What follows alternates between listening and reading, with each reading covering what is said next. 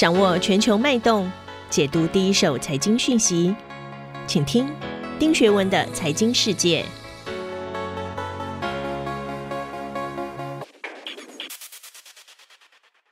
大家好，我是丁学文，希望大家都一切平安。虽然疫情还在肆虐，我相信天佑良人。又到了一周，和大家一起分享过去一个礼拜全世界发生的重要财经新闻。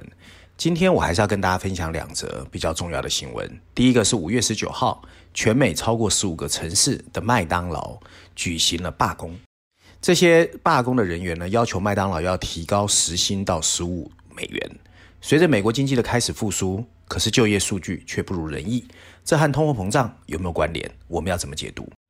第二个新闻则是五月二十号啊，CFA 啊，台湾叫做特许金融分析师协会的亚太区在香港表示，各国监管机构将 ESG 啊永续的披露标准由上市公司推广至投资产品和基金经理。市场上的 ESG 标准过于繁多，已经出现鱼目混珠的情况，投资人又该怎么应对这个所谓的绿色投资的漂绿现象啊？我们现在看第一个议题。首先，我要引述的是 CNN，它的标题是“麦当劳正在调升薪资，但只针对某些员工”。《华尔街日报》的标题则是“由于四月份的聘任放慢，美国就业市场只增加了二十六万九六千个就业机会”。啊，CNBC 的标题则是 “Chicago 的联准会主席 Evans 表示，就业和通货膨胀必须在政策变化前转好”。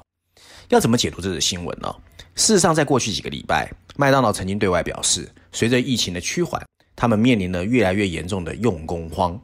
为此呢，麦当劳决定在他直接经营的一小部分餐厅加薪百分之十，也得到了其他劳团的支持。来自国际码头和仓储工人联合会北加州分会的 Chris 就表示，码头工人会和快餐业者站在一起，反抗来自亿万富翁和大企业对劳工的压迫。事实上啊，随着美国疫情的复苏，企业确实现在陷于人力不足。四月份的非农业就业报告显示，缺工还有员工难寻，是现在美国企业最大的一个抱怨啊。美国很多的大企业，譬如 Amazon、麦当劳、Costco，都为了招聘工人提高工资。Amazon 在五月十三号也宣布，会在美国加拿大地区再招聘七点五万人，平均工资甚至到达了十七美元一小时啊。而且提供新进员工一千美元的聘用基金，而且你完成疫苗接种还给你一百美元。事实上，美国从零售业、素食业到轿车公司都已经开始寄出高工资或者更好的福利来向劳工招手，可见缺工有多么的严重。而事实上呢，一些零工经济哦，譬如说 Uber 和 Lift 这两家轿车公司也已经发奖金给推荐新司机的员工啊。那有经济学家就说呢，为什么会这样？第一个是育儿问题，导致一些家长没有办法很快的回到就业市场。另外呢，晶片的短缺导致车厂要裁员，这也是劳动力市场怪异现象的部分原因。而五月十七号敞开大门的英国餐饮业者老板也在寻找服务生，可见这是全球的现象。而在 Australia 澳大利亚，职位空缺的情形比疫情爆发前还高出了百分之四十。欧洲摆脱封锁的步伐比较慢，但是我们也看到，从瑞士到德国的空缺职位也比以往要来得多。美国的十六个州因此啊决定提前退出联邦纾困法案的失业救济补助，这个决定会影响两百万人。可是很多经济学家就认为，就是因为优渥的失业金，才让很多的人不愿意回到就业的岗位。而事实上，民主党在执政之后啊，确实推出了二零二一年美国援助的救援计划，向每个人发放了一千四百美元。所以美国人确实有点啊，反正我不工作也可以领钱，我干嘛急着回去工作？可是很多中小企业情况就没有那么好，很多中小企业在美国的就抱怨哦，现在的处境非常痛苦，因为他们的待遇水平很难跟大企业去抗争。而政府提供疫情重创小企业的这所谓薪资保护贷款计划，直到五月底。所以五月之后怎么办呢？很多业主都担心，如果贷款不下来的话，他们要怎么去经营？所以这是一个雪上加霜的情况。那《华尔街日报》（Wall Street Journal） 的委托中小企业和高管联盟哦，叫 Vistage，做了一个六百一十一家小型企业的调查，显示百分之七十五的小型企业计划在来年增加员工人数，但有三分之二的人表示他们很难找到工人。所以美国这个情况确实非常的严重啊。那我有什么想法啊？我觉得哈，现在所谓就业市场的紧缩，或者是就业复苏的放慢，还有通货膨胀压力的骤增，这两个议题会让拜登政府在新一轮的刺激计划前面临考验。可是我也符合经济学人提醒了，为了使劳动市场更好的运转，政府要做好三个 P，就是 Payment。你怎么去支付这些纾困资金给劳工？其实要审慎的考虑。第二个是 passport 移工或者移民的问题要怎么处理？第三个要有耐心。所以就业市场和通货膨胀确实是美国现在面临的一个大问题。而事实上，上次我也提到，美国的 CPI 突破了百分之四，所以呢，我们看到耶伦也开始松口，这也让很多人想起了上世纪七零年代的美国大通膨时期。那牛津经济研究院的首席经济学家 Gregory Ducko 在报告中就说，早期数据显示，五月份的就业报告也可能会很疲弱。如果工人不接受工作，不管出于什么原因，你是担心疾病、缺乏小孩照顾，或者是失业救助金太好了，或者是供应链的管理难以解决。问题是，到底怎么让人们回来？这是一个不同于经济注入纾困刺激的问题。我们回顾一下上世纪七十年代的大通膨到底是怎么回事？当时哦，由于布雷顿森林体系刚刚终结，还有石油危机，所以美国的 inflation 曾经持续走高，并在一九八零年代到达百分之十三点五。当时美国除了依赖进口石油，经济和全球的关联度并不高，大多数的消费者购买的商品都是 made in America。美国工人的工资在工会的支持下确实不断上涨，所以石油危机和工资上升的共同作用，才让美国历史上的最大通货膨胀潮来临。也因为这样，卡特才会连任失败。而今天的供应链约束正在加剧供需的矛盾，而政府财政支出却不断输入流动性，因此通货膨胀的预期才会不断上升。不过，真正的通货膨胀螺旋发生在工资涨幅开始跟上物价水平的时候。当今的环境跟七零年代最大的差别在于，现在的劳动力缺乏定价权，就大企业的声音比较大，所以呢，有可能通货膨胀持续恶化的可能性不大。那 J.P. Morgan 的这个 CEO Jamie Dimon 哦，本月初在接受美国媒体采访的时候，又说到，美国经济即将迎来一轮繁荣，但如果刺激计划安排不妥当，之前的努力确实有可能被浪费哦。那瑞银的 UBS 呢，就认为通货膨胀啊的担忧不大可能会令股市的涨势结束。因为呢，透过金融和能源行业可以布局再通膨，因为历史上这些类股往往会因为通货膨胀的隐忧或者收益率而走高，所以呢，我们也看到哦，事实上在今年以来，再通膨的受益股和价值股普遍跑赢科技股。你譬如美国能源股跑赢大盘零点六个百分点，金融股跑赢一点七个百分点，科技股却是下挫百分之二点三。另外第二个议题哦，我首先要引述的是《经济学人》，他下的标题是“可持续绿色金融泛滥成灾，是时候进行更多的披露”。《华尔街日报》的标题则是“谁会真的为 ESG 投资买单”。伦敦金融时报 Financial Times 的标题则是 CFA 特许金融分析协会对永续投资提出了要求验证啊。我们要怎么解读所谓的 ESG 哦？就是环境、社会跟管理的投资越来越多，但市场上的基金漂绿啊，就 Greenwashing 的情况越来越多。CFA 协会就投资产品的 ESG 披露准则就发表了意见稿，并宣布十一月份初稿会出来。那这里面呢，会包括你的投资目标、投资基准、ESG 的资讯来源、ESG 的剔除项目，还有财务分析，甚至投资组合层面的标准和特性。所以他希望所有的产品能够透明。那香港也会在二零二五年全面落实。欧盟呢，其实相对来说动作更快，在今年三月，它就已经落实了所谓 SFDR 啊，永续金融披露规范。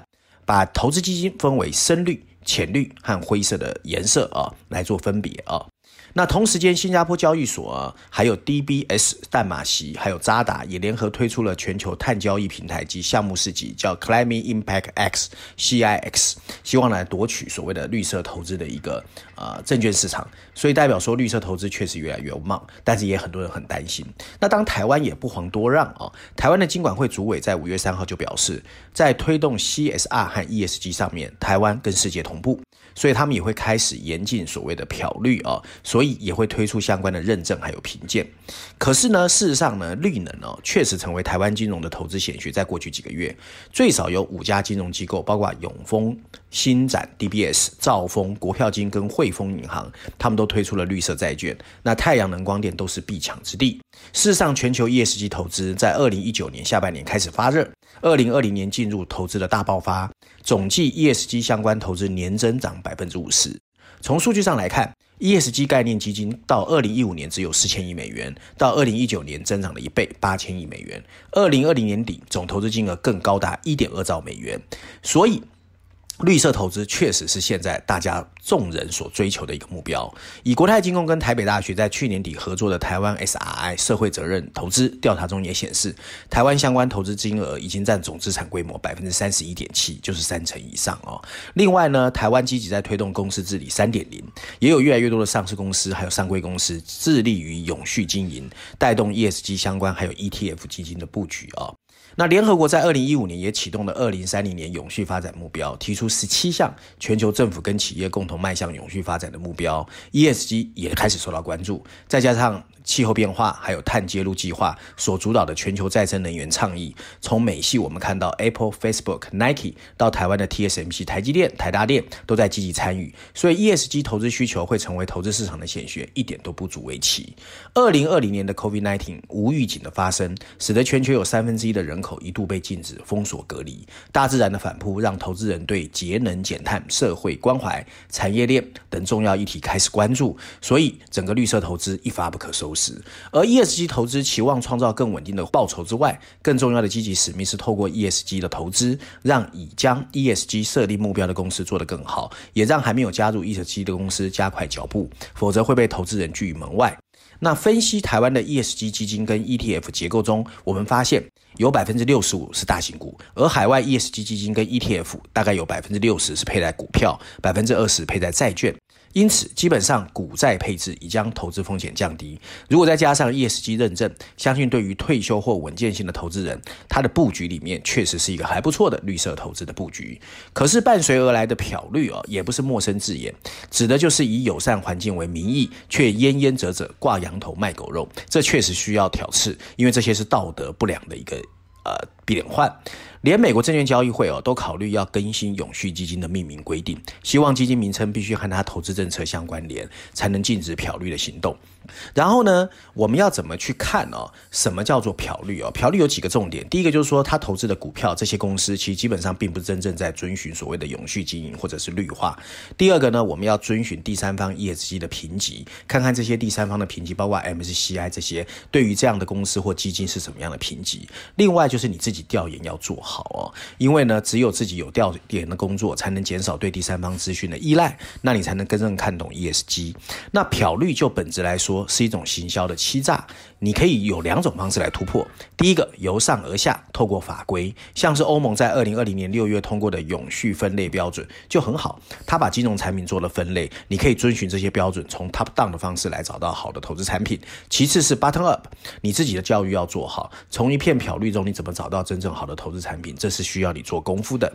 那另外最后啊，我今天还是要推荐经济学人的 Cover Story 这一期的经济学人重点放在美国的种族问题。我们可以看到，在五颜六色的人影匆匆面前，我们看见是去年被警察压制致死的 George Floyd，上面有两排黑色字体，大致写的是美国的种族问题，下面写的是一个特别报道。这一期经济学人除了封面故事之外，还用了七篇文章在特别报道，告诉我们美国种族问题过去一年发生的事情。另外呢，经济学人还在美国板块第一篇。特别告诉我们，其实美国的拜登的家庭计划其实是想要脱贫。那啊、经济学人认为，确实不应该特别针对某一个族群的种族问题，在美国想办法解决，而是应该让整个美国脱贫，切断所谓种族跟贫穷之间的连结。那文章内容大概是说呢，啊、其实呃，George Floyd 的去世引发了美国有史以来最大规模的民权抗议活动。Chauvin 也因为这样子跟过去的警察不一样，被判了谋杀罪。美国及美国以外的机构也开始用不同的眼光看待自己。有些事情确实需要改变。可是经济学人说了，到底什么需要改变呢？他特别提到。当三件事情发生的时候，甚至冲撞的时候，在美国的种族差距就会出现，那就是长期以来的经济趋势，还有奴隶制和种族隔离的遗留，以及当今对种族的既有歧视。前两个通常是现在非裔美国人对现况不满的原因，可是第三个事情更引人关注，因为整个来说是一种倒退。种族歧视在美国仍然是一个诅咒，尽管它不像民权运动时期那么离谱，也不像三十年前那么普遍，但由于它的根深蒂固，因此想要根除它不是任何。一个政府那么容易可以做到的。